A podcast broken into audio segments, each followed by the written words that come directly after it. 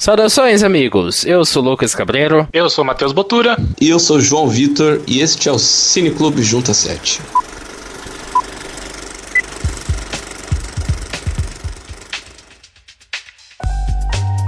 Pois bem, esse é o Cineclube Junta 7, o podcast em que a gente pega dois filmes, conhecidos ou não, e debate sobre eles ao longo desse programa. A cada 15 dias, nós, três aqui do elenco fixo do podcast, selecionam um filme, e o segundo filme é a escolha do público dos, do pessoal que acompanha o Junta 7. Então, se você quer participar do Cineclube Junta 7 indicando o seu filme pra gente, manda um e-mail pra gente para juntacast.gmail.com ou então manda um comentário nas nossas redes sociais, Twitter, Facebook e Instagram, ou no site do junta7.com.br. Não esqueça de acompanhar os outros podcasts do Junta 7 pelo nosso feed ou então pelo iTunes ou Podflix. Lembrando que a gente tem podcast toda semana. Numa semana o JuntaCast, nosso podcast de variedades, e na outra semana o Cineclube Junta 7. Bem, pessoal, e nessa semana o filme que eu escolhi foi o Taxi Driver, que é um filme de 76 e dirigido pelo Martin Scorsese. E o filme escolhido pelo nosso público é uma sugestão do Armindo Ferreira, que foi um filme de 1977 dirigido pelo George Lucas, que é o clássico Star Wars Episódio 4 Uma Nova Esperança. Lembrando que esse podcast vai trazer spoilers desses dois filmes, por isso ouça por sua conta em risco, mas vamos deixar Star Wars para o nosso segundo bloco. Agora, nesse primeiro bloco, vamos falar sobre Taxi Driver. Bem, pessoal, Taxi Driver conta a história de um motorista de táxi chamado Travis Bickle, que é um ex-veterano de guerra do Vietnã e que ele se sente perturbado com a solidão dele, com, com o rumo que o mundo tinha, uma época é, que os, os bairros de Nova York eram tomados pela prostituição, por drogas e violência. Ele se sentia incomodado com toda essa putrificação. Falei certo? Putrificação. Tá, com toda essa cagada que a sociedade deu, né? E ele vira motorista de táxi exatamente para meio que se conseguir fazer alguma coisa, ganhar dinheiro, e eu acho e eu percebo que ao mesmo tempo esteja em contato com as pessoas. E como diversão ele vai no cinema pornô. E a pergunta que eu queria deixar para vocês é se o filme ele é superestimado por ser um clássico e super conceituado aí pela mídia especializada. chegou pegando é, na veia, né? É, já é, na porta. Maluco, tem que ser assim, cara. Eu vou deixar o, o Matheus falar primeiro. Mas é um filho da puta, não. Cinco minutos, candidato Botura.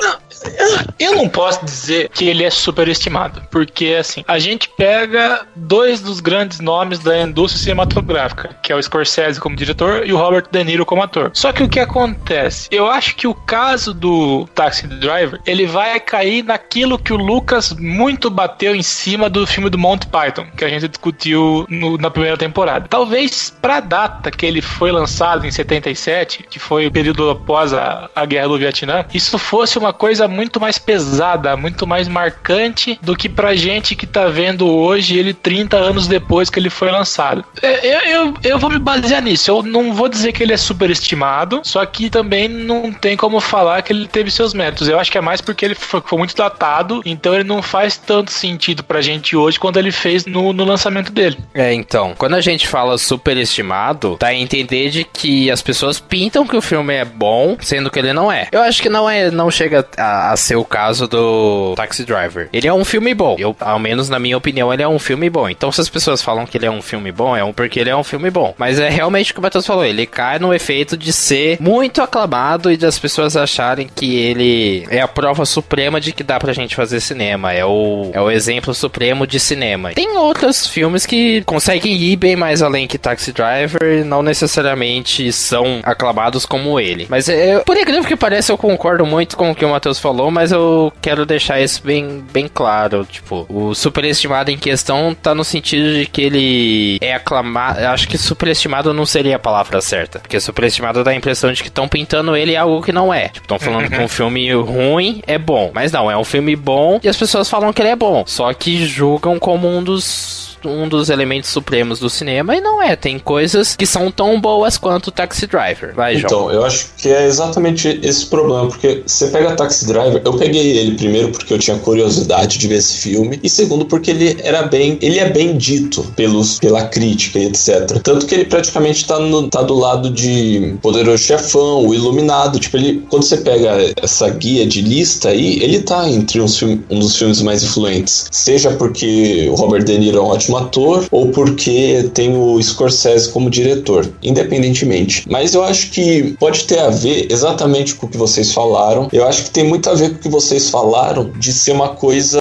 do tempo, porque é um filme que retrata a sociedade naquela altura, tem muita coisa interna e contexto. E eu acho que ele tem dois pontos para ser explorado. Um deles é a questão da solidão do personagem do Travis, dele ficar sozinho, etc, depressivo, tem aqueles problemas psicológicos que dá é notável, não fica explícito em nenhum momento, mas você sabe que o personagem ele tem algum tipo de distúrbio. Inclusive o próprio Robert De Niro leu a respeito de como é que fala, de problemas mentais, digamos assim. É, porque ele não consegue também, dormir também, né? Ele não consegue dormir, você vê que você, você se sente incomodado pelo personagem dele. Por exemplo, você vê que ele não tem muito, muita noção das coisas. Eu, eu fiquei até, inclusive, pensando como é que um cara desse vai pra guerra. Tipo, como se ele não tivesse capacidade para lutar numa guerra. Ou será que foi a guerra que deixou ele desse jeito? Então tem esse ponto de vista. Mas você também pode analisar isso como uma crítica, digamos, à sociedade onde tudo tá denigrido, aquele meio. Tem gente que fala que é uma crítica mais ao capitalismo, das pessoas que têm pouco se sentem vazias, de não ter, de não ter, digamos, como se o ter dinheiro, o ter as coisas é que trouxesse algum tipo de alegria pessoal. Então eu acho que esse filme representa o cara normal, numa vida parada e que, é, e que é assim a nossa vida. Tipo, a nossa vida não tem nada de muito excitante, digamos. É só uma vez ou outra que tem alguma coisa, mas, por exemplo, às vezes a gente passa o dia todo no computador. Imagina fazer um filme,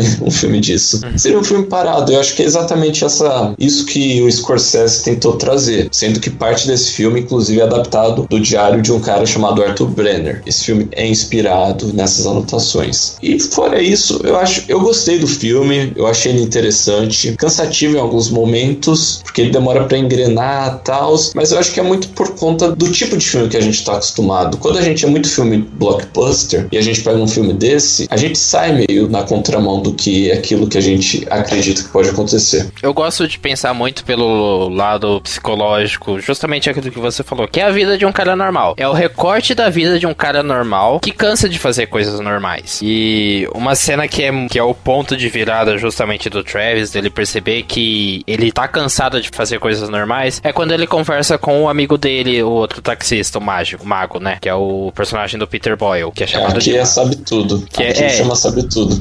Aí no Português, em Portugal, Portugal. É, sabe tudo.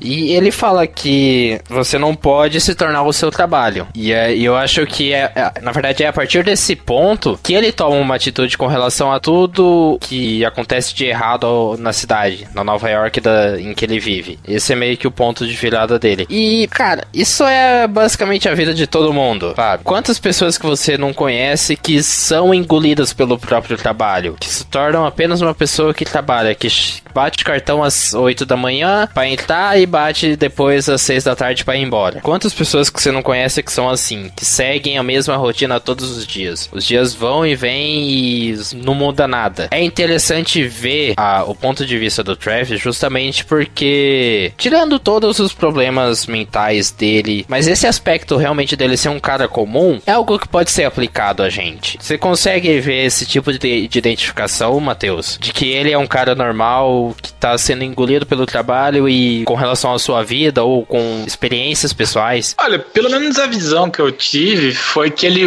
usa do trabalho para meio que suprimir alguma coisa, que nem foi dito aqui, que ele foi um cara que prestou, que serviu na guerra do Vietnã, o exército americano, e diz ele próprio no filme que foi dispensado depois por boa conduta. E eu não, eu não lembro qual filme fez essa referência, que, que tem dois soldados conversando depois que eles voltaram para casa, inclusive acho que foi Capitão América, se não me engano, que um personagem ele tá acordado e o outro pergunta por que. É, acordado não, ele tava incomodado e o outro pergunta por quê. Que ele fala assim: ah, sua cama é muito fofa, não sei o que, uma coisa assim. E eu acho que é meio que esse o caso do personagem dele. Ele tenta voltar àquela rotina de ser uma pessoa normal, só que ele não se vê mais como uma, como uma pessoa normal. Tanto que penso eu que ele foi que ele é uma pessoa atormentada assim por alguma coisa que ele passou na guerra. Inclusive, eu lendo é, resenhas para tentar, entender melhor o filme, falam que aquele corte de cabelo que ele fez bem pro final do filme, aquele, aquele moicano com careca do lado, era um corte adotado por fuzileiros que iam para missões de risco muito grande. Então, certeza que aconteceu alguma coisa na história dele que deixou ele afetado dessa maneira. E ele tenta suprimir essa dor que ele sente com outras coisas. É o, o trabalho de taxista, é quando ele tenta manter o relacionamento com a, com a Betsy, que é a personagem da, da Sybil Shepherd.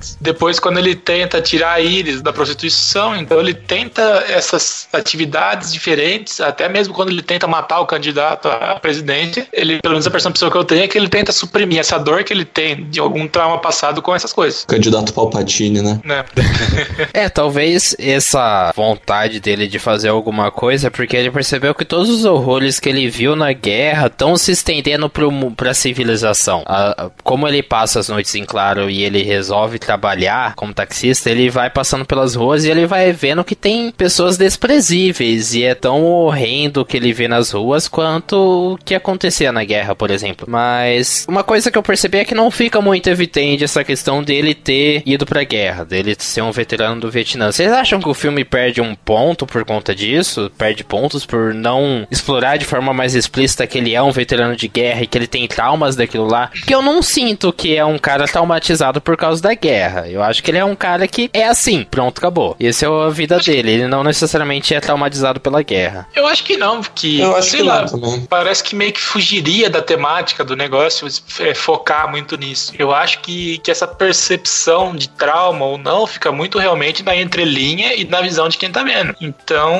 é legal porque acaba gerando um debate que a gente tá falando aqui agora. Ele foi, não foi? Cada um tem uma percepção diferente. Que eu acho que se ficasse muito evidenciado, talvez não fosse tão interessante assim. A única comprovação, entre aspas, que a gente tem que ele foi um veterano de guerra é o que ele fala pro cara do táxi, da, da companhia de táxi. Só que até então a gente sabe que em diversas vezes ele mente durante o filme. Será que essa foi uma verdade? Foi uma mentira? A única coisa que, que, eu, que eu me baseio é que ele claramente é uma pessoa perturbada por alguma coisa. Então, por outros filmes que eu vi, que baseado de guerra, que tem muita gente que acaba voltando atormentada, eu tenho essa percepção. Eu também. É o pós-traumático da guerra. Eu acho que, que a gente não é veterano de guerra, a gente nem entende psicologia para falar, não, o personagem apresenta. Mas tem esse negócio do dele ter falado, ele fala uma vez aí pro cara do táxi, depois ele fala pro cara da agente, que é um agente especial lá que protege o senador. Então isso daí, tipo, é uma mentira que ele manteve, digamos assim. Então não sei. Mas pro, pros pais ele já fala que ele é um cara do governo, que tá fazendo uma coisa importante. Sim. E eu acho que esse negócio aí do Moicano também é bem.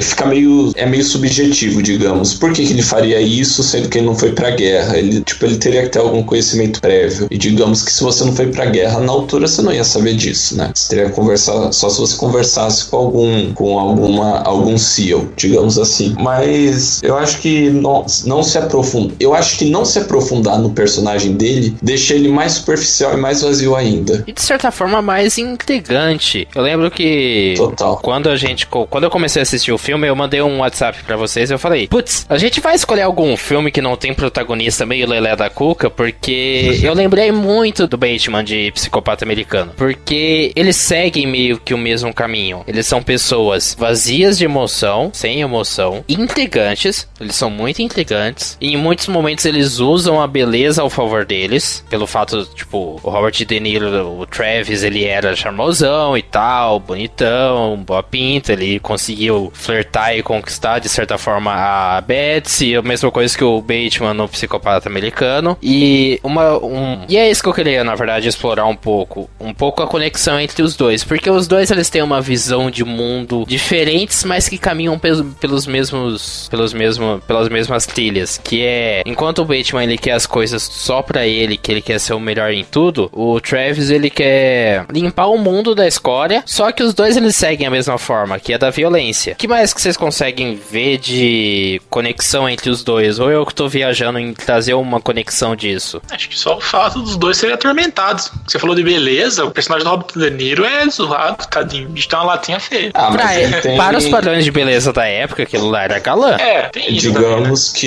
ele não é tão judiado assim também. O cara. Tudo bem que é o Robert De Niro, De Niro mais novo, né? Ele tinha o que naquela época? Quantos anos? 20. Uns, uns 20 Devia ter 26, 27 mesmo a idade do personagem dele. Beirando uns 30 no máximo. Sim. Não, mas eu acho que o que dá pra associar mais é o trauma, porque, assim, é, Taxi Driver, Psicopata Americano, as críticas são diretamente para uma sociedade do consumo, uma sociedade do American Way of Life, onde você tem que ter pra você ser. Então isso pode ser uma comparação, porque como o De Niro, o Travis, quer dizer, ele tinha aquela vida monótona, sem agitação, uma, e uma vida, digamos, sem dinheiro, que no caso é o contrário totalmente do Bateman, mas só que mesmo assim isso gera um vazio nele. Só que o engraçado é que você analisa o personagem do De Niro como uma pessoa que não tem muito, que é, é- que é vazia nesse meio. E você pega aí o Bateman, que já tem dinheiro, só que mesmo assim ele é vazio. Então acho que ao mesmo tempo eles são contrapontos de que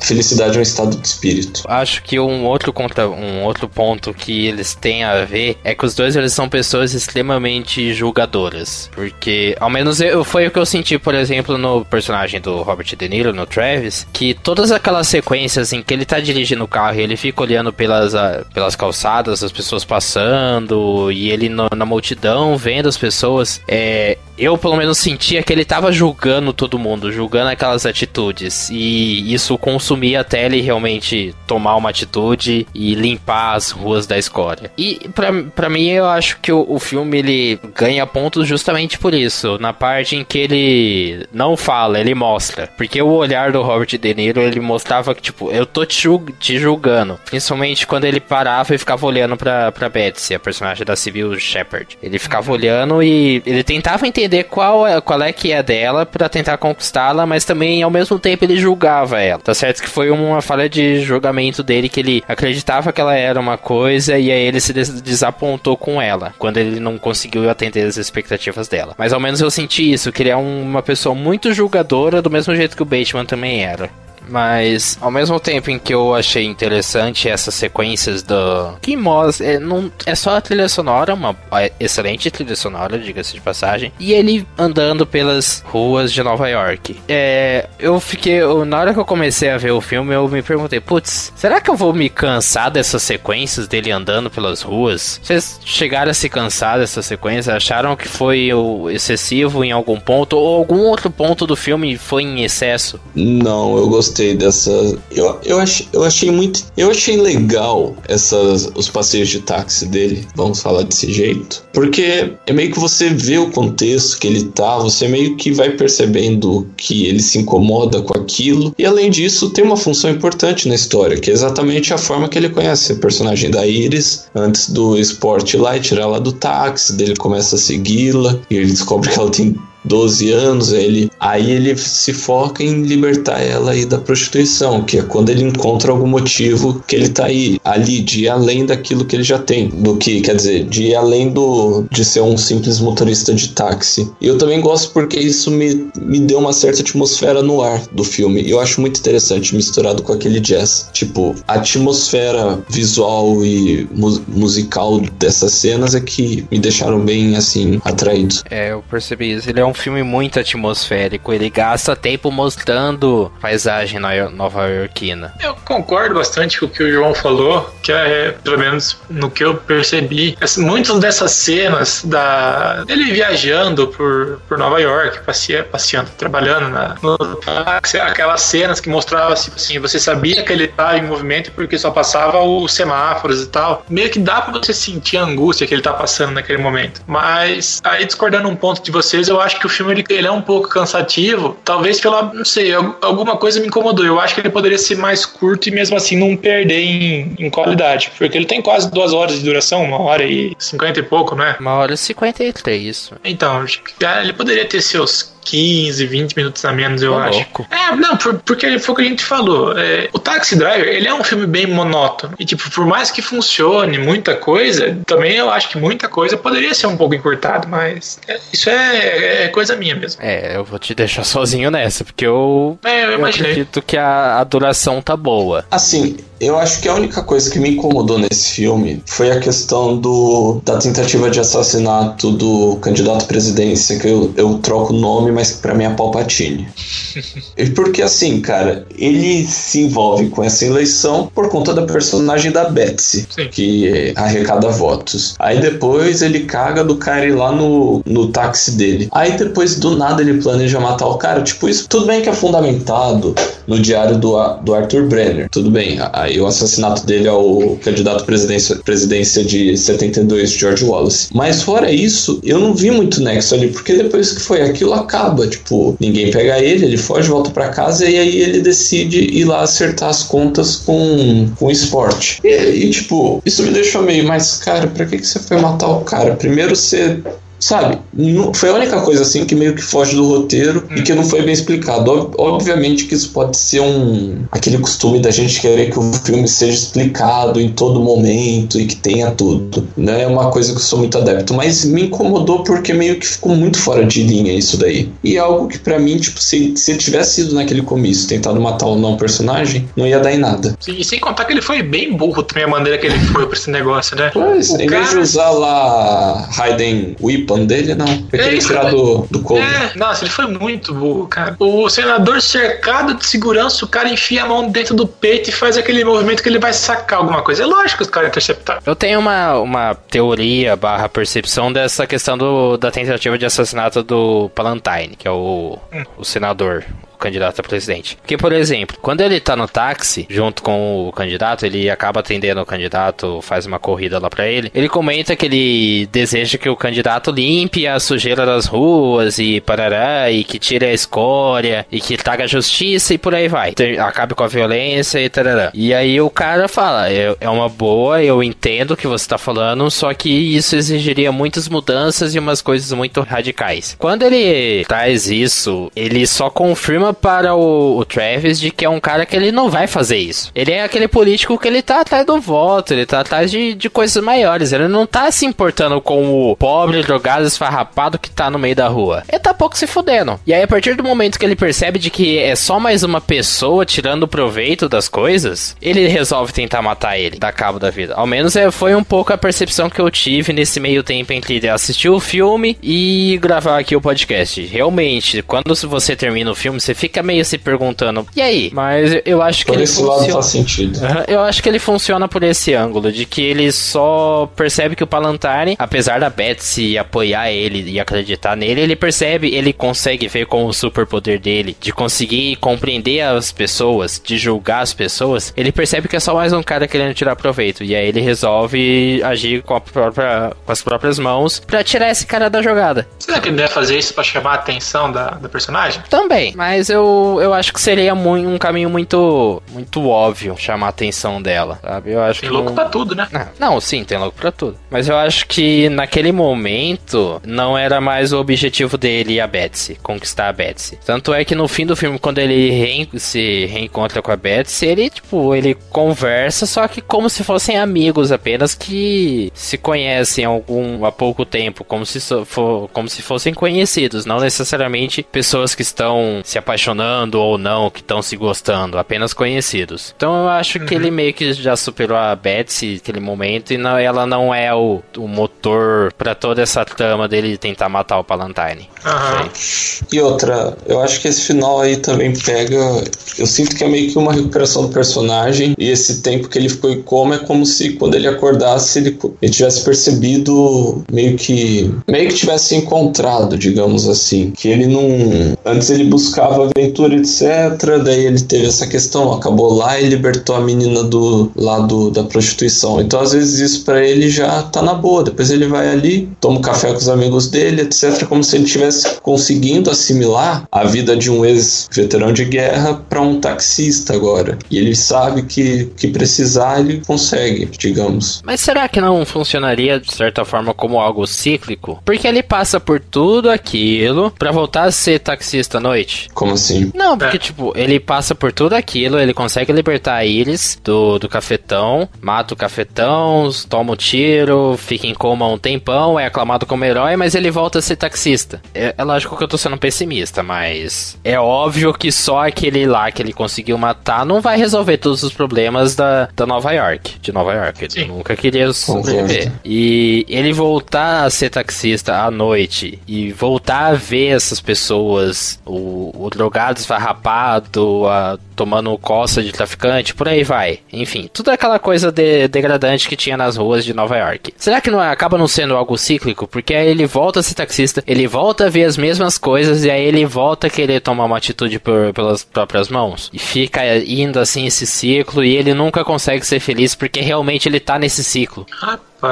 olha, é um caso a se pensar. Eu fiquei curioso agora. Então, eu acredito que o, o filme, ele não levanta essa questão, mas eu acho que é interessante, porque como ele deixa um final aberto, a gente fica um pouco na dúvida de ele sossegou ou não. Ele conseguiu voltar a dormir? Porque não mostra se ele consegue ou não voltar a dormir. E se tudo aquilo aconteceu justamente porque ele não conseguia dormir, então se ele não consegue dormir ainda, vai voltar todos aqueles pensamentos, aquela vontade de julgar as pessoas e achar que só ele tá certo. É que eu não sei, parece que depois que, que ele volta do coma, que ele volta a ser taxista, parece que ele tá uma pessoa diferente. Tanto que você pega, ele vai deixar a Betsy na casa dela, depois que ela pega o táxi, na, na última cena. E tipo, ele era um cara tão bitolado nela, e ele, ele tava tão de boa naquela cena, que tipo, não sei, pensando agora, realmente parece que era uma outra pessoa. Talvez eu acho que aquela cruzada que ele enfrentou pra liberar a Iris, meio que, que deu um ponto final pra aquela megalomania dele. É exatamente isso que eu E, acho. vol-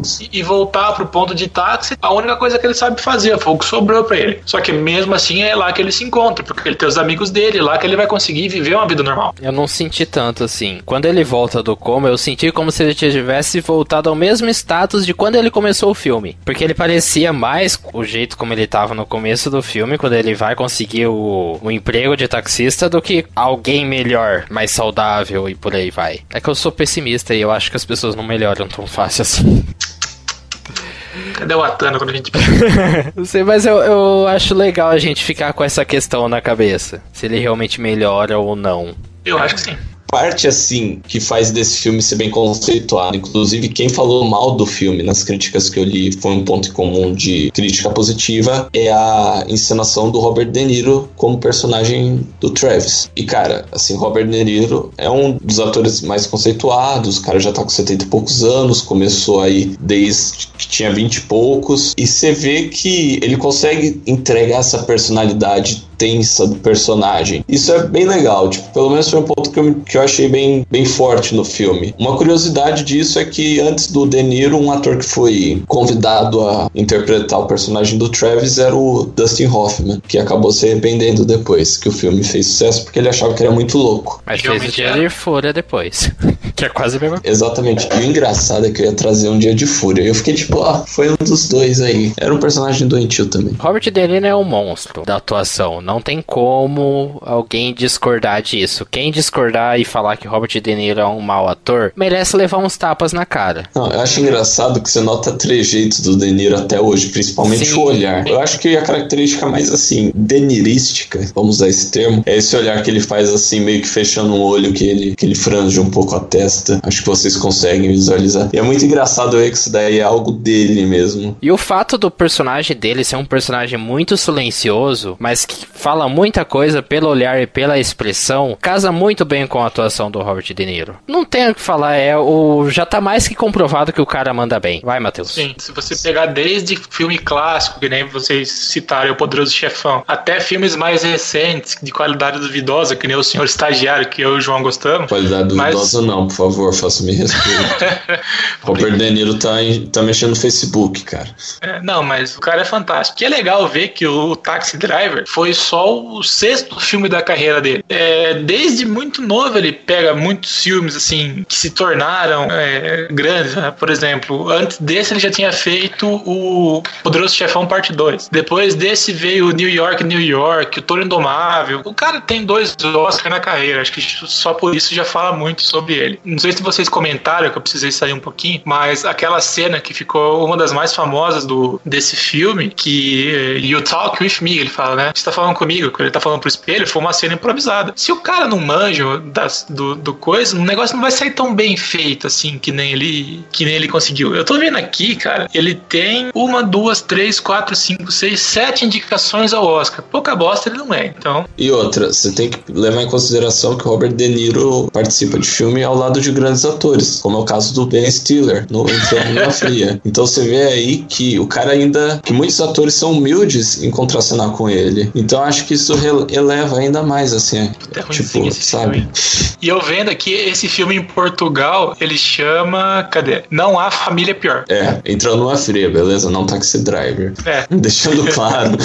Mas a gente já comentou bastante sobre. Vamos para as nossas considerações e notas sobre Taxi Driver. Matheus? Ah, esse é o momento que eu mais temia do programa. Que vendo classificações em MDB, em outros sites, ele tá com uma nota muito mais alta do que a que eu pretendo dar. Foi o que a gente falou no programa inteiro. Talvez pra época ele fosse muito mais do que ele é hoje, o que eu não vou ser louco de descaracterizá-lo como clássico ou não. Não é uma coisa que foi tão do meu agrado, mas nem de longe ele é um filme ruim. Então, por achar ele um filme que, pro meu gosto, acabou ficando no mediano, e como tem o Robert De Niro e o Scorsese, que são dois monstros da indústria, eu vou dar um 6 para ele. Eu entendo porque tem gente que elogia tanto o Taxi Driver. Ele tem bons aspectos técnicos, ele tem um excelente roteiro, mas o que ele mais ganha pontos é na atuação. Não só do Robert De Niro, mas do, do Jodie Foster manda bem, o elenco de apoio inteiro manda muito bem. A Jodie Foster com 12 anos mandou bem para um senhor caralho. Questão de atuação, os méritos não estão apenas com o Robert De Niro. Eu acho que tem muito mais nesse filme, além de só o cara normal que resolve fazer justiça com as próprias mãos. Eu acho que tem muitos aspectos a serem debatidos, além do que a gente falou agora. O que eu mais gosto desse filme é que ele explora os demônios de uma pessoa com a vida normal, sabe? De um cara normal. Então eu acho que esse é um ponto incrível a ser abordado pelo filme que ele aborda com competência. Ele perde um pouco justamente por ser por ter um ritmo um pouco, não sei se é devagar, mas não é um ritmo que me agradou tanto assim. Talvez demora para engatar ou talvez demora para mostrar que veio, mas ele merece um 8 uma nota 8 para ele. Bem, pessoal, foi um filme que me agradou, como eu disse. A encenação do Robert De Niro foi ótima. É um filme que tem, assim, seu peso, que você consegue entender um pouco, mas não é um filme, assim, que, digamos. Eu acho que esse é um filme legal para quando você quer assistir um filme na boa e não realmente e muito excitado, né? Um filme, digamos assim. E foi um filme que tem esse ritmo meio lento, que demora pra engrenar, mas eu acho que é por conta de não ser muito meu tipo de filme, às vezes. Mas é um filme que eu gostei bastante e minha nota vai ser 8. Taxi Driver, aqui no Cineclube Junto a 7, recebeu a média de 7,3. Quais são seus comentários e nota de 0 a 10 sobre Taxi Driver? Deixa aí nos comentários ou então manda um e-mail pra gente para juntacast.gmail.com. Coloca nesse e-mail qual é a sua sugestão de filme para ser debatido aqui no podcast. E agora a gente vai falar sobre Star Wars Episódio 4 Uma Nova Esperança.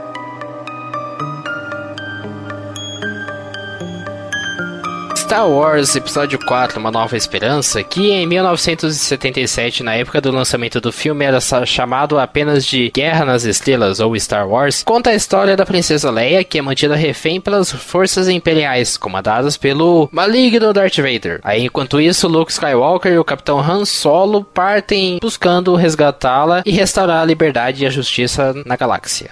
Eu achei muito divertido quando a gente recebeu essa sugestão de filme para ser debatido, porque não é o que a gente espera fa falar aqui no Cineclube, sabe? Se você já ouviu outros podcasts nossos, a gente tem um podcast inteiro dedicado a Star Wars. E eu já cansei de falar que Star Wars foi um dos primeiros filmes que eu assisti no cinema. Eu assisti o episódio 1 no cinema. Mas a pergunta que eu tenho é, e eu acho que é uma boa pergunta pra gente começar. Assistindo o filme agora para o Cineclube, com a, com a visão crítica de ser debatido aqui, de trazer questões e de trazer apontamentos, tanto pontos positivos quanto negativos do filme, fica a pergunta: a visão que, cê, que vocês tinham melhorou ou piorou com relação ao filme? Tendo essa visão mais crítica agora? Olha. Felizmente piorou, mas eu tenho uma justificativa, só que não é uma piora significativa. É. Eu vou explicar depois o porquê. A piora não, não afeta a memória afetiva, né? Não. Não, é, é algo assim que a gente dá uma licença poética uhum. por, ser, por aquilo que foi construído em cima disso. Pela. Vai, pode falar, Matheus. Não, pode ir, pode ir. Não, e pela, pelo impacto que Star Wars teve.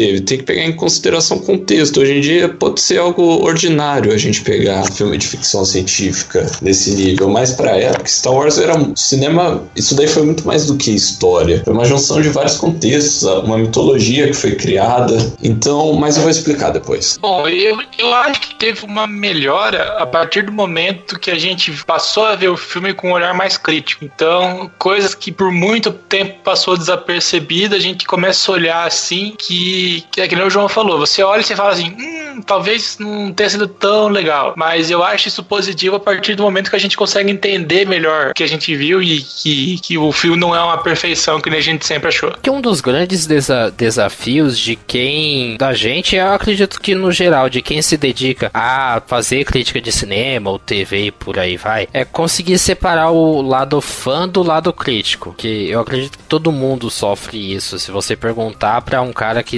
faz crítica de cinema há anos, ele vai, ele vai tratar disso daí também. Ele vai falar que isso é um problema para ele, ao menos na minha concepção. Eu acho que tem esse, esse problema. Eu, quando eu fui assistir o Star Wars para o Cineclube, eu quis assistir como se eu nunca tivesse visto aquele filme antes. E uma das coisas que eu mais reparei e também foi o sucesso da franquia Star Wars é que ele começa do meio. É uma história que começa do meio, digamos assim, porque quando uma nova esperança começa, já tem um império, tem gente fugindo do império, que é a nave da princesa Leia. Eles estão sendo atacados por quem a gente não sabe, porque eles estão sendo atacados a gente não sabe. E isso uhum. é algo que é construído ao longo do, do, dos filmes. Mas assistindo o primeiro filme, ele não mostra nenhuma dessas, dessas questões. E é aí que entra o, aquela questão do não fale, mostre, ou mostre apenas o necessário, ou não explique demais. Porque se você for ver uma nova esperança, ele não explica demais. Ele explica o necessário, o essencial para é, para aquele filme. Faz sentido a partir do momento que, que certas questões é, que são levantadas nesse filme só vão ser realmente respondidas em um Rogue One, que foi um filme que saiu ano passado, de por que o Império tá atrás dos caras, por que, que os caras estão combatendo o Império. Até então, era uma, uma coisa que levantava muitas dúvidas na cabeça de quem assiste, que só foi respondida 30, 30 anos depois do primeiro do lançamento, não foi? Ah, não só isso, mas também muitas questões que foram levantadas nesse primeiro filme, numa Nova Esperança, eles uhum. foram respondidas no Império Contra-Ataca, no Retorno de Jedi, nas, nos prequels de antigamente, de, da, uhum. dos anos 2000. Então, foi um universo que foi sendo construído muito aos poucos, mas o primeiro filme, ele não mostra muita coisa. Ele foi ficar expositivo demais e didático demais ao longo dos anos, querendo contar... Até demais. Até demais, querendo contar histórias em cima de histórias, em cima de histórias, para explicar um negocico de nada. Mas vamos focar no, numa nova esperança. Vocês percebem isso como um mérito de uma nova esperança? Ele não contar demais, ele não explicar demais? Sim, até porque, assim, sim, mas isso foi uma decisão de George Lucas, porque ele já tinha o roteiro praticamente todo escrito, só que ele decidiu meio que cortar para deixar para uma possível sequência. Daí então foi o Império Contra-Ataca. Mas eu acho que a gente se pega muito na, no desenvolvimento do personagem do Luke, não tanto do Império, porque o Império tá indo atrás da nave da princesa, daí acaba envolvendo o Luke, porque a nave do, que tem o C3PO e R2 que tá com o drive cai em Tatooine, daí o Império vai lá, daí Tatooine é a terra natal do Anakin, daí o Anakin mata os tios, meu irmão quer dizer. Então, uma questão de explicação assim do todo da história, a história ela não é muito confusa de se entender, até porque é o modelo da jornada do herói Ctrl C Ctrl V, então é muito simples de você entender, mas o final da Nova Esperança, se for ver ele fecha na boa. Não seria seria necessário continuar nem nada. A única coisa é que fica aquela ponta solta, porque o Darth Vader sobreviveu, mas o filme por si só, ele poderia ter funcionado muito bem sozinho, pelo menos para mim. Ao mesmo tempo que ele tem méritos por isso, que nem o João falou, por ser uma decisão do George Lucas, que foi quem dirigiu isso, foi uma coisa muito arriscada. A partir do momento que nem você falou que não sabia se realmente se teria uma sequência ou não. Mas hoje, sabendo que tudo que aconteceu, eu acho que, que foi válido a, esse, esse, esse arriscamento. Essa ação arriscada que ele teve. O próprio Star Wars, ele criou muito o que a gente chama de espaço negativo. Que ele deixa tantas lacunas que quem preenche a lacuna é o espectador. Naquela época, quem preenchia as lacunas do que aconteceu antes e do que aconteceria depois do filme, depois de Uma Nova Esperança, é o espectador. Sabe? A gente, na época, não, não se pensava em universo expandido e por aí vai. Na verdade, o universo expandido do Star Wars surgiu por conta desse espaço negativo, dessa necessidade de preencher as lacunas. Ele é o primeiro, digamos assim, que ele, Star Wars é o primeiro exemplo de cultura participativa transmídia que a gente tem, puxando pro lado acadêmico. Mas ele foi um dos primeiros exemplos de cultura participativa que se existe, porque a partir dessa necessidade de preencher essas lacunas do que aconteceu antes e do que aconteceria depois, que se criaram os livros, que se criaram os, os filmes, os games, as séries de TV, os especiais de Natal, que são que tem os Ewoks. Star se tornou um evento, É. um uma religião praticamente até. Mas isso não quer dizer que Uma Nova Esperança ele é um filme perfeito só porque ele mandou muito bem em criar o universo. Na verdade, ele sozinho ele não criou o universo. A primeira trilogia que, que fez isso. Que ele sozinho, se a gente, como a gente tá analisando ele sozinho, não tem muito o que, o que ser analisado. Porque ele é um filme muito introdutório. Ele introduz os personagens, pronto, acabou. Tem a história, tem o fio condutor, tem a jornada do herói, mas é um filme para apresentar os personagens. Eles só vão se desenvolver mesmo e começar a interagir com mais firmeza, de forma mais palpável no segundo no Império Contra-Ataca, no Retorno de Jedi. Ao menos eu sinto isso. Vocês sentem que é um filme realmente mais introdutório? Ah, sim, mas você pode pegar que ele é mais introdutório, porque no Retorno de Jedi o Luke já é um Jedi praticamente. Tipo, já tá mais ali, já domina um pouco da força e etc. Mas eu acho, pelo menos na minha percepção, Uma Nova Esperança funciona como um filme. Pronto, tipo, o cara vai ali, tem um velho, tem uma princesa, vai falar que precisa resgatar a princesa, e o moleque vai ajudar. Aí, daí depois, com os desenvolvimentos, você vai entendendo o que é cada coisa ali. Mas assim, um- é um filme superficial, mas que agrada. Um filme de sessão da tarde, arrisco dizer. Pesado, hein? Não, mas é. Não, eu. Não, mas, eu- mas é porque a gente gosta, a gente pega carinho, é um filme que, Sim. pô, é o- é meu filme favorito. Eu tenho sei lá quantas peças Star Wars aqui no quarto. Mas, tipo, analisando, é um filme de sessão da tarde. Mas, inclusive, pra você ver como um filme de sessão da tarde pode ser bom e pode se tornar um evento, como é o caso do Star Wars. E tem coisa ruim, É. porque uma coisa que eu sempre critico é que o Mark Hamill ah, não tinha carisma no primeiro filme. Numa Nova Esperança ele não tinha carisma pra fazer o Luke Skywalker. Puta, não tem protagonista. mesmo, Ele não tem carisma. E eu ainda acho que o Darth Vader, naquela primeira aparição dele na nave da Princesa Leia, quando ele chega, ele tá muito afetado. Eu sinto que demoraram pra encontrar o tom certo para o Darth Vader. Principalmente nesse primeiro filme, sabe? Afetação assim, tipo, eu quero ela viva, e gira pra lá e gira pra cá, e mexe muito a mão. Não é aquela coisa bem mais contida e bem mais imponente dos outros filmes. Eu quero meu headphone, não é fone de ouvido. É, sabe? Ele vira assim, aponta o dedo, eu quero ela viva! Apesar da voz do Jamie Earl Jones ser muito potente, você percebe que é um personagem que demora, um vilão que demora a encontrar o tom certo. Lógico, no conjunto É. da obra e na questão afetiva, a gente não vai perceber isso. E outra, outra coisa que eu falei que, sim, tem lá seus erros. O filme ele corre muito e é umas coisas que não fariam muito sentido a primeiro momento também. Ele funciona bem sozinho, só que ele corre muito, se for ver. Porque é um Luke é um fazendeiro, super protegido aí. É a mesma crítica que a Rey teve em Despertar da Força, que é uma menina que mora num planeta que nunca teve contato com a força, que do nada consegue usar a força pra pra lutar, pra puxar o sabre de luz. Só que o Luke ele consegue usar a força pra mandar a- o tiro da, da fighter dele dentro do buraco da Estrela da Morte. Se for ver, isso não faria muito sentido. Um moleque que não tem nenhum conhecimento mínimo conseguir usar. Claro, daí a gente fala, ah, mas ele é um Skywalker, ele é poderoso na força, ele é o escolhido, digamos. Anos. Como o moleque conseguiu se desenvolver tão rápido assim, sendo que ele não conhece, como ele dominou esse poder, sabe? Tipo, é só esse o ponto assim que poderia não fazer sentido, mas para mim é na boa. Que inclusive é outro ponto que, que é o ponto aí que debateram. Mas isso daí do Mark Hamill, até mesmo a encenação dele é meio,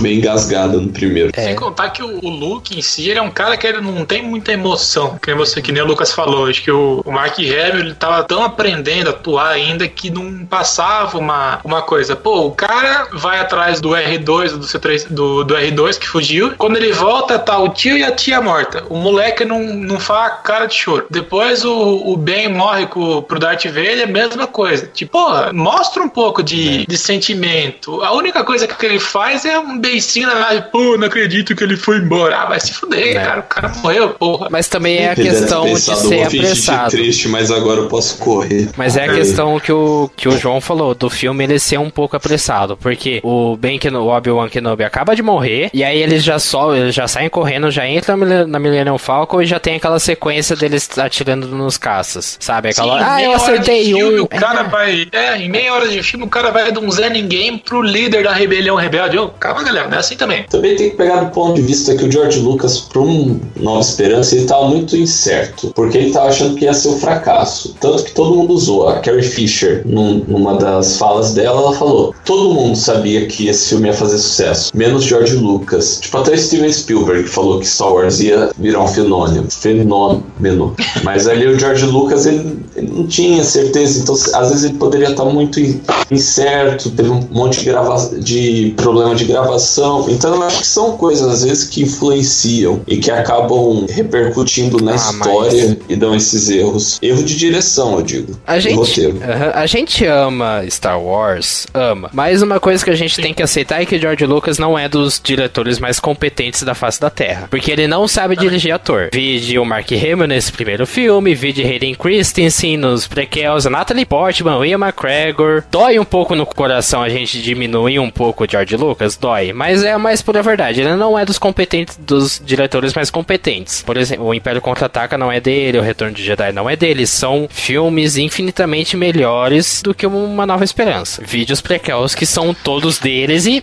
É, já que a gente tá criticando o personagem, vai também a minha crítica pro C3PO, que por mais que ele seja um personagem carismático, ele é um puta de um robô cuzão, com perdão do linguajar. Porque você vê que o, que o R2 ele tenta, ele faz, ele acontece, não sei o que tem. O R2, o, o C3PO, além dele ficar querendo colocar obstáculo, ele meio que cai e anda pro R2. Por exemplo, quando o tio do Luke vai comprar os droids, acaba comprando ele e aquele, aquele R2 vermelho. Se não fosse a porra do robô explodir, o R2 tinha ido pro lixo. E o cara que se diz amigo dele não fez nada para ajudar ele. Diga-se de passagem que o C3PO e o R2 eles conseguem segurar bem o começo do filme. Porque não, durante um, os primeiros 15 minutos de filme é só os dois. Tem as suas alternâncias com o Darth Vader na Estrela da Morte. E às vezes aparece a Princesa Leia e tal. Mas os primeiros 15 minutos de filme são só eles. Eu fiquei até me perguntando se fosse realmente durante os primeiros 15 minutos de filme, se fossem só eles, eles mesmos 100% do tempo. Se iria funcionar tão bem assim. Mas eles conseguiram segurar bem até a chegada do Luke. Só que aí chega o Luke, eles encontram o Bake Nob e aí a partir desse momento, a partir de quando eles saem de Tatooine, o filme ele se acelera. Ele sai correndo, sai atropelando todo mundo. E aí não dá um, um tempo devido a ser a desenvolver as interações entre os personagens. Porque você vê uma,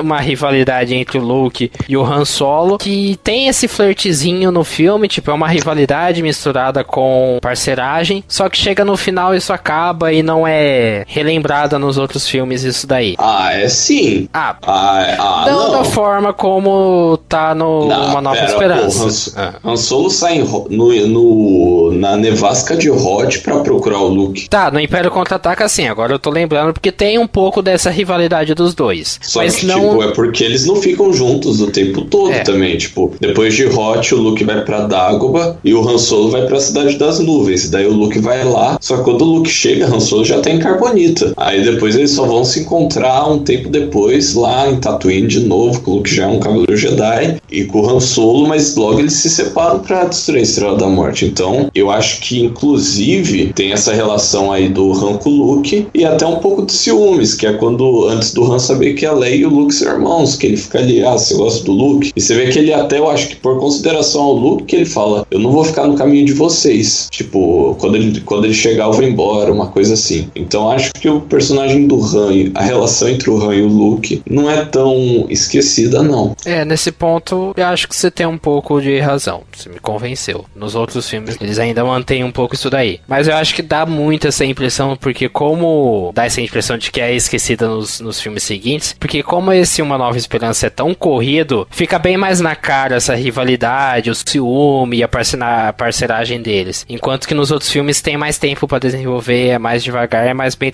trabalhada. Enquanto que Uma Nova Esperança é mais explícito. Sim, e outra, você pega aí até no Despertar da Força, é meio rápido, mas você vê ali que quando a Ray fala do Luke, o Han dá assim uma dá uma tropeçada assim na, nas palavras fala assim, eu conheci o Luke. Tipo, você vê que eles tinham uma relação e etc. E outra, a gente tem que pensar também que a gente fica muito pelos filmes, mas se você pegar HQ e livro, a, a relação entre o Han, o Luke e a Leia é bem mais desenvolvida. Então, acho que é meio forçado a gente falar que é muito superficial. O filme é um filme sabe? por si só.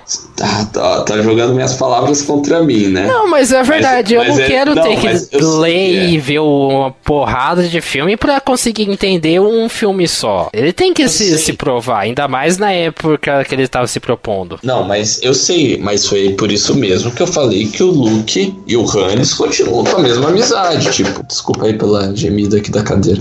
É, mas é por isso que o Luke e o Han continuam com a mesma amizade. Dá pra ver, não é tipo aquele negócio, vem cá, meu irmãozinho, meu BFF, te amo, manda scrap no Orkut. Aí você nota que é uma amizade, sim. Eu acho que o, o maior ponto que a gente tem a trazer também com relação a Uma Nova Esperança é que ele é a jornada do herói, mas você percebe que ele é bem ópera, porque cada personagem tem a trilha sonora deles, a música, a música tema deles. O, os primeiros 15 minutos de filme são muito marcados por trilha sonora. E isso é legal, dá para perceber que a trilha sonora é uma, uma parte muito importante de Uma Nova Esperança e do Star Wars em si, né? Eu acho que é isso que traz um tom épico assim pra Star Wars também, a trilha sonora sonora, tem inclusive a Marcha Imperial, acho que é a música mais assim, até mais do que a abertura de Star Wars, a Marcha Imperial é uma das músicas mais icônicas. Icônicas, exatamente, aí da, da história do cinema. O público em geral, talvez essa seja mais conhecida, mas se você pegar pro nicho mais fechado, que é pra galera de Star Wars, tem a música da cantina, tem a música do. quando eles estão naquele palácio recebendo a medalha. Então a trilha sonora em si, ela funciona de um jeito que engrandece ainda mais a obra, que torna o o Star Wars talvez muito mais épico do que deveria ser se não tivesse a música. Então ela dá esse, esse tchan no contexto todo que ela participa. E o que eu gosto da música é que ela tem, ela se permite uns usos inteligentes. Porque vamos pegar lá, lá o, o clímax. Eles atacando a Estrela da Morte e quando o Luke ele consegue entrar no, no corredor da Estrela da Morte para conseguir atirar, fazer o tiro dele. Nesse momento, some a música. A ausência da trilha sonora naquele momento ela constrói um elemento de tensão muito bom. Verdade seja dita, você pode ter assistido Uma Nova Esperança zilhões de vezes. Você vai ficar empolgado naquele momento. Você vai ficar empolgado com o Luke dando tiro certeiro para destruir a Estrela da Morte. Claro, tenso pra caramba aquela cena, cara. E a, a ausência da música bom. tem esse efeito de deixar você tenso, de deixar você torcendo para ele. Porque assim, é a jornada do herói, você sabe que eles vão ganhar a partir do primeiro momento do filme. Você sabe que vai dar certo, que eles vão ganhar. Mas a ausência da música e o fato dele estar tá sozinho lá, sem nenhum amigo dele, porque todo mundo do esquadrão foi destruído e ele tá sozinho, ajuda mais ainda a construir o elemento de tensão. Sim, e emocional também, principalmente quando você ouve o Obi-Wan falando Use the Force do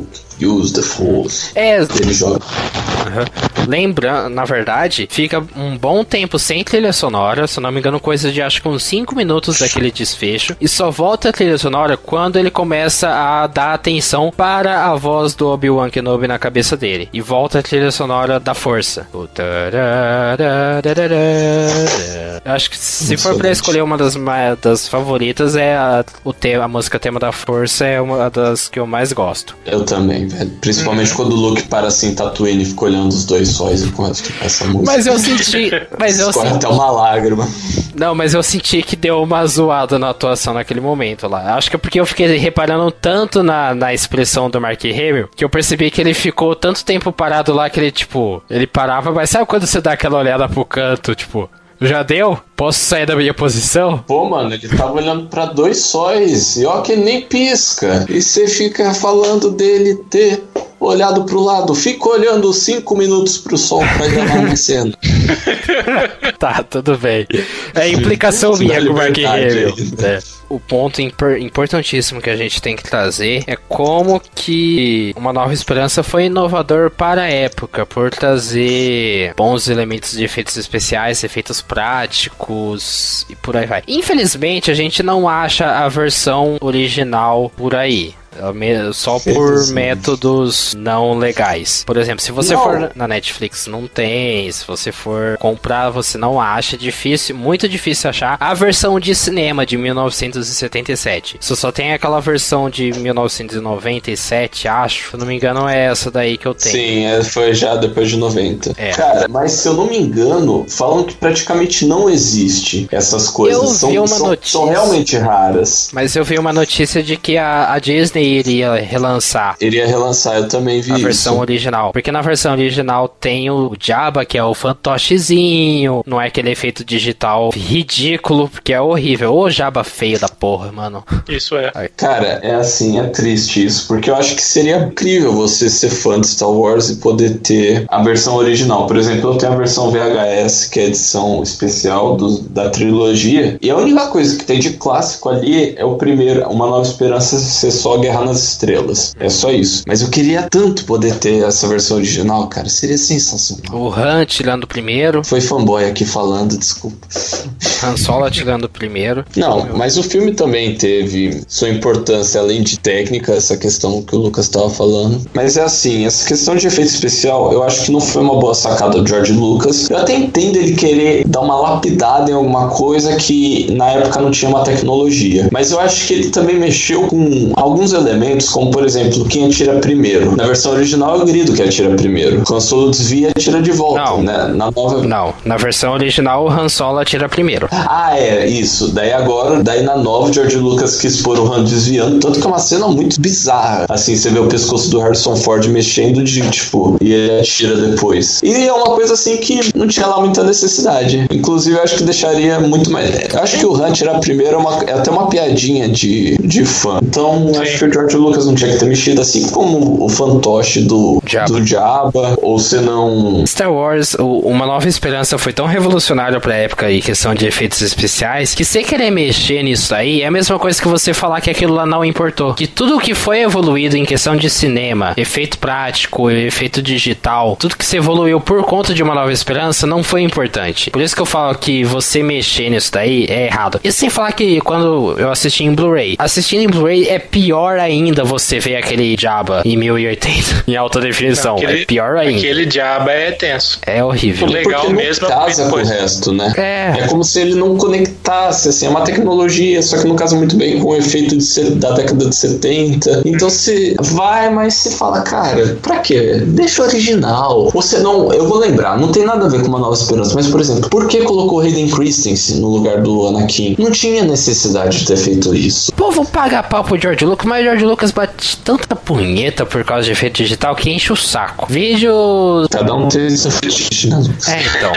mas vídeos, prequels, tudo filmado em chroma key. E a gente não pode esquecer que o filme também teve uma importância muito grande aí pra, na participação feminina. Verdade. que a questão da Carrie Fisher, a personagem dela da Princesa Leia, na época, os protagonistas mesmo eram masculinos. O papel era mais tipo a, a princesa que ia ser resgatada mesmo. Só que nesse filme, a Carrie, a Princesa Leia, exerce um papel muito mais dominante. Você vê uma personagem forte, uma personagem é, bem desenvolvida a ponto de, de fortalecer a- as mulheres nesse meio de Hollywood, que é uma das coisas que a Carrie Fisher sempre lutou, que era, que era pela visibilidade feminina em Hollywood. Então você vê aí que, mesmo com os problemas, assim, de às vezes o filme correr muito, não se encaixar uma coisa ali, você vê que o George Lucas ele tem uma consideração muito importante em trazer esse ponto que, e depois disso, você pode ver que muitas e muitas mulheres reconhecem a Carrie pela personagem dela de Princesa Leia, e ela fala, nossa, mas ela era uma princesa que tinha arma, que lutava, que fazia isso, e aquilo me inspirava. Então você vê que o legado dessa personagem e dela foi muito grande. Pegando ainda por isso, é legal que todas as sequências de Star Wars tiveram personagens femininas de suma importância para o enredo. Foi a Natalie Portman, bem ou mal, mas na, nos prequel, prequels, agora com a. Ray. Fugiu o nome da Ray. Daisy Ridley. Daisy Williams, isso, Isso. Ridley. Ridley. É, Ridley. Com a, a Daisy Ridley na, na nova sequência, a Felicity Jones e Rogue One. Então, tudo que a Leia, a Carrie Fisher como Leia, construiu lá atrás, veio colhendo frutos até hoje. E provavelmente, sempre que, pelo menos eu acho isso, sempre que tiver uma história de Star Wars ser contada, vai ter uma mulher forte, imponente, que vai ajudar a construir aquele contexto. Até no, nas animações, mas a gente já debateu bastante sobre Star Wars, batemos e declaramos nosso amor sobre ele aqui nesse podcast, então dá pra gente trazer as nossas considerações e nota para Star Wars Episódio 4, Uma Nova Esperança. João? Minha no- Olha, pessoal, considerações finais aqui. Star Wars é um filme que tá no meu coração. Star Wars é uma das sagas mais importantes pra mim. E que o filme, ele tem seus. suas. Pô, o problema é que você não consegue dar uma nota totalmente É técnica. impossível pra, isso. Pra Tô Star vendo Wars. aqui, é porque, e, tipo, Star Wars é muito importante, assim, pra minha pessoa. E, cara, mas eu vou dar. Pera aí. Vamos pros comerciais, quando a gente voltar, a gente dá nota. Tá bom, então eu, eu falo, vai pensando aí. Star Wars, ele realmente ele tem um- uma importância muito grande na minha formação como pessoa que acompanha cinema. Eu negar isso durante a minha avaliação é impossível, mas a gente tenta e dá pra, e dá sim pra gente dividir o que é ser fã e o que é ser fazer uma crítica realmente certeira. Não é crítica imparcial, porque se você já tá criticando, você tá tomando um pa- partido, né? Então não é crítica imparcial, mas é uma crítica livre de preferência, é, de sentimentalismos. E eu penso que Star Wars ele exerce um poder muito grande em questões técnicas, efeito especial, trilha sonora, fotografia e também em questão de roteiro por tratar da jornada do herói, que é uma coisa clássica, mas com uma roupagem nova e que funciona bem num contexto que muita gente não estava acostumado na época. A gente tinha Doctor Who, se for ver como coisa mais próxima. Então, Star Wars ele tem muito poder, ele tem muita influência e isso é impossível desconsiderar. Mas ele tem vários problemas de atuação e talvez a narrativa tenha se corrido demais para querer contar muito uma história que apresentava um universo, contar a história e deixa ganchos para uma possível continuação, que nem sabia se podia ter uma continuação. Então, talvez ele se preocupava, se preocupou mais em firmar um universo do que em contar uma história. E isso é um demérito. Apesar da gente amar, de- apesar de eu amar o filme, eu tenho que ter essa, esse discernimento, esse bom senso em falar que é um demérito isso de querer se querer correr demais e se provar demais,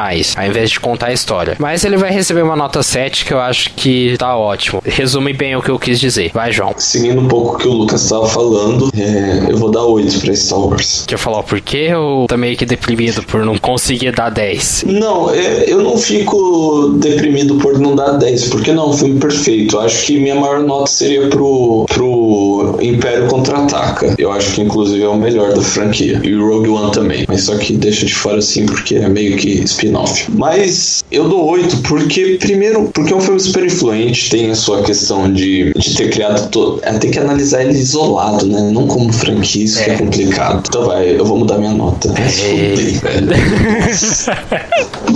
Bem, pessoal, é com pesar que eu venho dar 6 pra Star Wars Uma Nova Esperança. Porque eu levo em consideração os outros filmes de Star Wars também pra analisar esse. Porque eles têm um peso de continuação, de qualquer forma. Não questão técnica, mas eu digo em Star Wars. Caso um dia a gente fale de Império Contra-Ataque, eu não posso dar, por exemplo, 8 8 para esse e depois dá 10 pro Império Contra-Ataca. Não, também não é assim. Mas eu acho que Star Wars ele, ele tem essas corridas, ele tem essas tropeçadas em querer chegar com muita sede ao pote, digamos assim, mesmo sendo um filme autossuficiente e por conta. Mas, de qualquer jeito, levando em consideração que eu vou repetir o que eu já falei, é um filme que tem uma história meio corrida, que são coisas que ainda não estavam bem encaixadas de encenação, tanto em encenação quanto na história. Por isso, seis. É. Mas eu te amo, Star Wars.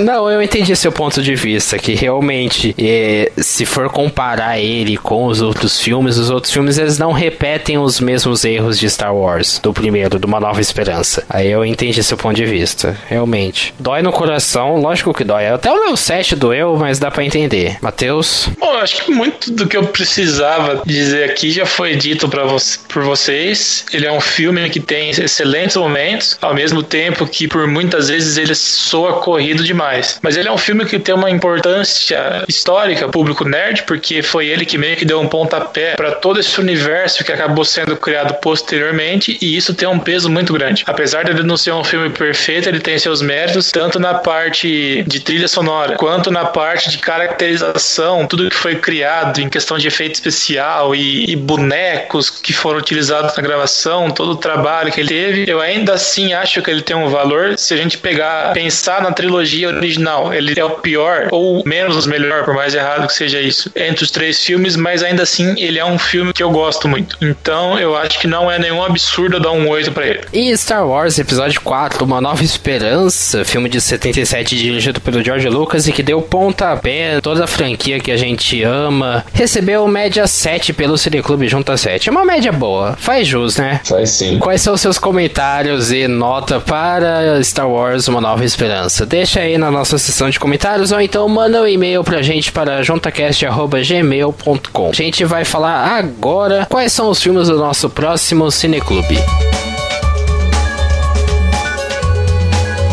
Pois bem, para o nosso próximo Cineclube nós mantemos a proposta de um filme ser escolha da gente, do nosso elenco fixo, e o outro filme ser pelo sorteio das sugestões do público. Próximo Cineclube, quem vai escolher o filme será eu. Meu filme é um filme de 2016, dirigido pelo Nacho Vigalondo. Eu provavelmente estou falando o nome dele errado, mas enfim, é um filme com a Anne Hathaway que chama Colossal, uma comédia, drama barra ação. Vamos ver como é que é, eu não assisti esse filme ainda, então vai ser interessante. E o filme que vai ser sorteio das sugestões do público, como é que tá funcionando? A gente recebeu sugestões pelo nosso perfil do Twitter, Facebook e Instagram, e a gente fez a lista por ordem aleatória aqui desses filmes. Só eu tenho acesso a essa lista, tanto o Matheus quanto o João não têm acesso, e eles estão numerados de 1 a 31. É, João, você pode falar um número para mim, por favor? O número é 7. 7? Mas a gente tem uma sugestão da Amanda Silva, e esse vai ser o terceiro filme do Martin Scorsese Scorsese que a gente vai falar sobre Os Infiltrados, filme de 2006. Caramba. Bacana. Trilogia Scorsese. É, trilogia Scorsese. Então, para o nosso próximo Cineclube daqui a 15 dias, Colossal, filme de 2016, dirigido pelo Nacho Vigalondo, com a Anne Hathaway no elenco, e Os Infiltrados, filme de 2006, com o Leonardo DiCaprio e dirigido pelo Martin Scorsese. Mais um filme do Martin Scorsese aqui. Então, assistam os filmes e nos encontrem aqui no Cineclube Junta 7 daqui a 15 dias. Lembrando que este episódio contou com o apoio dos nossos padrinhos Jotinhas, Murilo Rosella, André Cabreiro e Marilene Melo. Muito obrigado a vocês. E se você quer ser um padrinho Jotinha também e ajudar o Junta 7 a crescer, participa da nossa campanha no Padrim. Você vai lá, colabora com qualquer valor a partir de um real por mês e em troca você tem recompensas incríveis como participar de um dos nossos podcasts e também fazer parte dos nossos grupos de Facebook e WhatsApp. Entra lá, padrim padrim.com.br barra junta 7 e contribua. Cineclube Junta 7 fica por aqui, muito obrigado pela presença de vocês e até a próxima. Tchau. Tchau, tchau. Falou.